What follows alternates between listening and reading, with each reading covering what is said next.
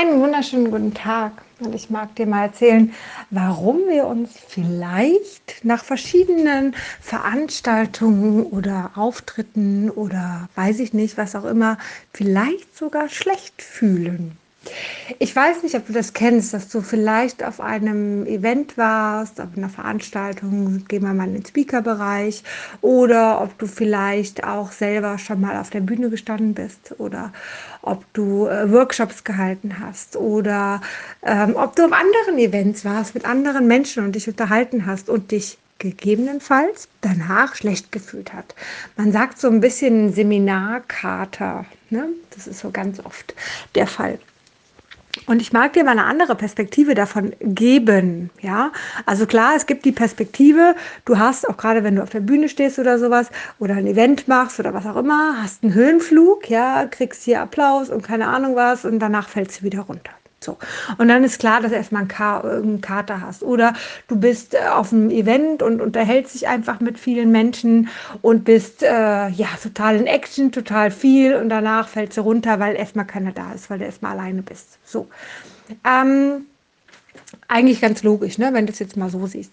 Jetzt schau doch mal die Qualität von dem, was da wirklich stattfindet. Schau dir die Qualität von deinen Gesprächen mal an, die du mit anderen Menschen führst und schau dir doch mal an, vielleicht wenn du jetzt schon mal einen Vortrag gehalten hast oder was weiß ich, was auch immer, schau dir mal diese Qualität an. Was steckt denn wirklich dahinter? Also wir können gar nicht anders. Ich kann nicht direkt mal entspannen. Wir können gar nicht anders als auf so einer Veranstaltung mit vielen Menschen.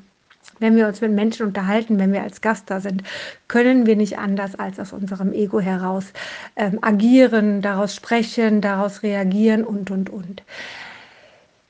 Stell dir vor, du bist mit 5000 Menschen in einer Halle. Ja, jetzt zu Corona-Zeiten fast undenkbar, ne? Aber stell dir doch mal vor, es wäre so, ja? Dann ist es ganz einfach, dass wir ähm, auch viele Menschen spiegeln, die dort sind und viele Egos auch spiegeln, die dort sind und eventuell uns auch gar nicht so, so sicher fühlen in uns, in unserer Verletzlichkeit, dass wir wirklich mit unserer Verletzlichkeit da stehen können. Kann man, kann man üben, ist aber sicherlich nicht das, was du jetzt von jetzt auf gleich grundsätzlich machst. Ja? Das heißt, natürlich spielst du deine Ego-Spiele. Ich habe im letzten ähm, im letzten Podcast über das Enneagramm gesprochen. Hörst dir gerne nochmal an, falls du es noch nicht gehört hast. Ähm, da erfährst du ein bisschen was über die Ego-Typen. Ja? So. Und dass jeder im Endeffekt ein Ego-Spiel spielt und eigentlich ganz viele und eigentlich spielen wir alle. So, Punkt. Fakt ist, dass wenn wir nun in, in, so einem Raum sind und uns unterhalten, vielleicht kennst du das auch, wenn du mit einer Person alleine unterwegs bist oder alleine bist, dann bist, ist sie anders, als wenn die in der Gruppe ist.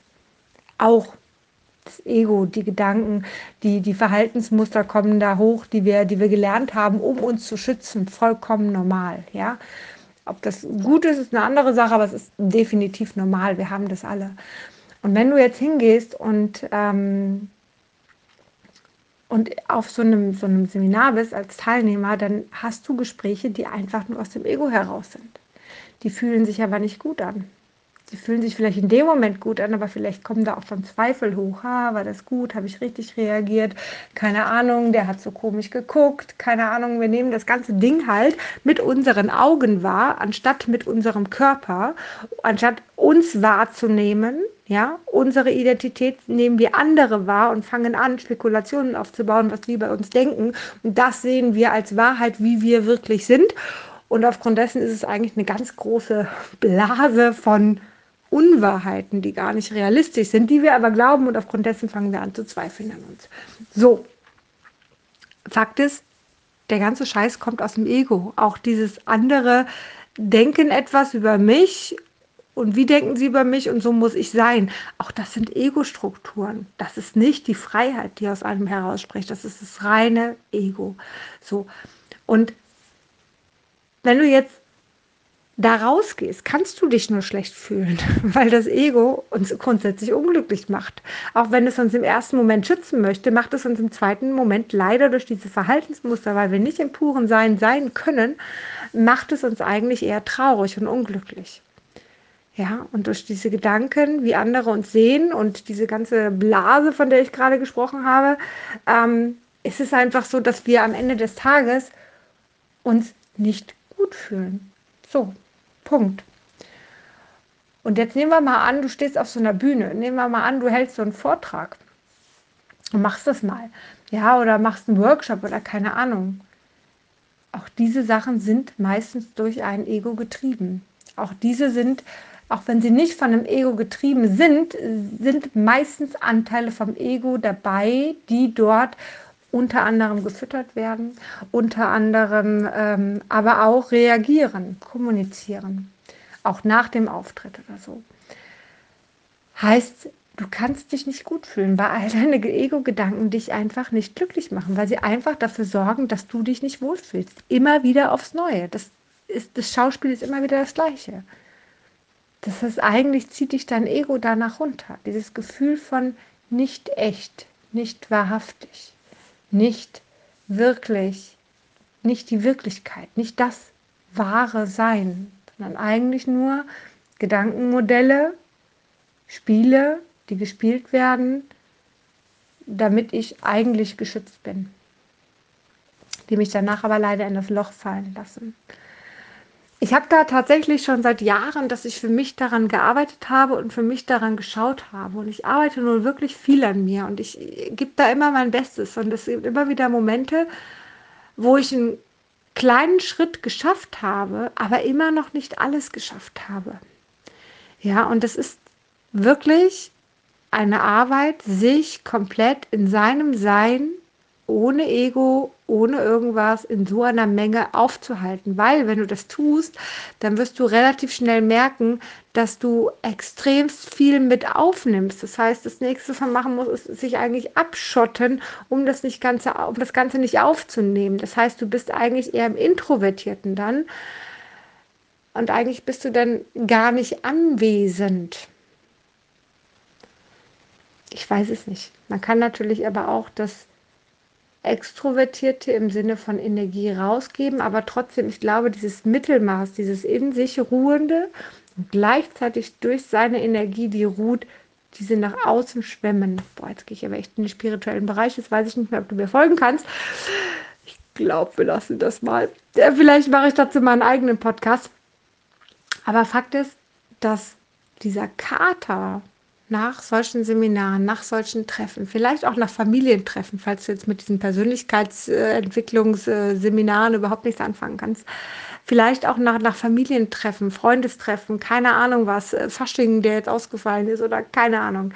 Ähm, all dieser Kater, dieses Herabfallen, dieses, oh, ich fühle mich heute eigentlich schlecht, hängt meistens mit der Qualität der Gespräche zusammen. Unter anderem aber auch mit der Tatsache, dass wir aus unserem Ego heraus handeln, dass wir anfangen wahrzunehmen aus unseren Augen, was andere von uns denken und daraus unsere Identität machen, die wir aber nicht mit uns übereinstehend haben als unser Gefühl. Unser Kopf sagt uns das, aber unser Bauch sagt uns das nicht. Und das Thema dahinter ist, wenn Bauch und Kopf nicht im Einklang sind, wir fühlen uns komisch, wir können das nicht einordnen, wir wissen nicht, wohin damit. Das heißt, das, was am Ende des Tages entscheidend ist, ist unsere Identität, unser Gefühl in uns zu fühlen, uns aus unserem Körper wahrzunehmen und daran weiterzuarbeiten. Und ich möchte dir so gerne einen einen Workshop dazu anbieten. Ich bin noch nicht so weit, ich brauche noch ein bisschen, aber ich weiß, diesen Workshop wird es geben, falls du dazu Interesse hast und da mehr in diese Materie hineingreifen möchtest, um nicht mehr zweifeln zu müssen, um nicht mehr äh, zu denken, was andere denken und das wahrzunehmen, um sich einfach besser zu fühlen. Sagen wir es so, um sich einfach besser zu fühlen. Dann schreib mir doch gerne einmal eine E-Mail, dann werde ich dir Bescheid geben, sobald ich da ein Datum habe, etwas kreiert habe und und und und ähm, habe dich auf dem Schirm dann quasi. Ja, ansonsten werde ich sicherlich hier auch nochmal die ein oder andere Sache drin erzählen. Also ich hoffe, ich konnte dir einen Impuls weitergeben. Ich wünsche dir einen zauberhaften Tag, dass es dir gut geht und bis ganz bald.